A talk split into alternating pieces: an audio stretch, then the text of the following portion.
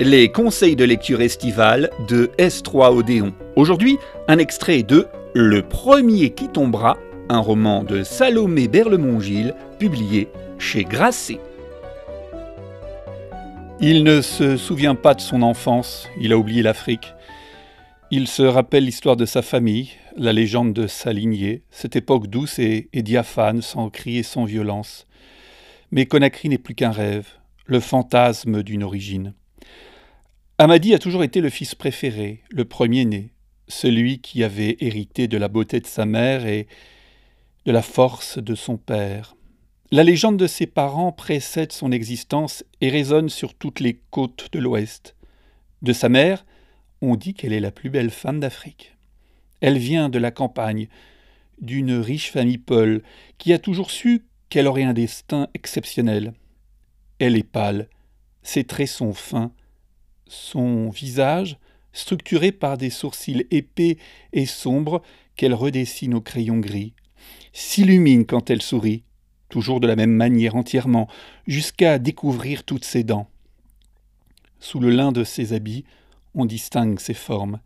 Elle n'a pas connu d'homme qui ne l'aimait pas, mais elle n'a pas eu de mal à choisir celui qui partagerait sa vie.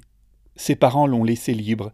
Elle a rencontré le chirurgien une réception où sa mère lui avait dit d'aller quand elle n'avait encore que seize ans. Il était grand, champion de saut en longueur, il avait des lunettes rondes, revenait de France et connaissait toute l'Europe. Il parlait de Paris et de Nice, de Lisbonne et des fleurs rouges aux fenêtres des villages du Limousin. Son regard avait la légèreté des hommes importants, ceux qui réussissent naturellement, comme si l'excellence leur appartenait. Elle l'a aimé pour sa facilité qui lui rappelait la sienne. Ils se sont fiancés vite, mais ont attendu pour se marier. La vie qu'il lui a offerte est celle qu'elle veut. L'amour calme, la passion raisonnée, la confiance et de longues heures seules, loin de lui, quand il travaille à l'hôpital. Il lui avait promis de lui construire une maison blanche comme elle.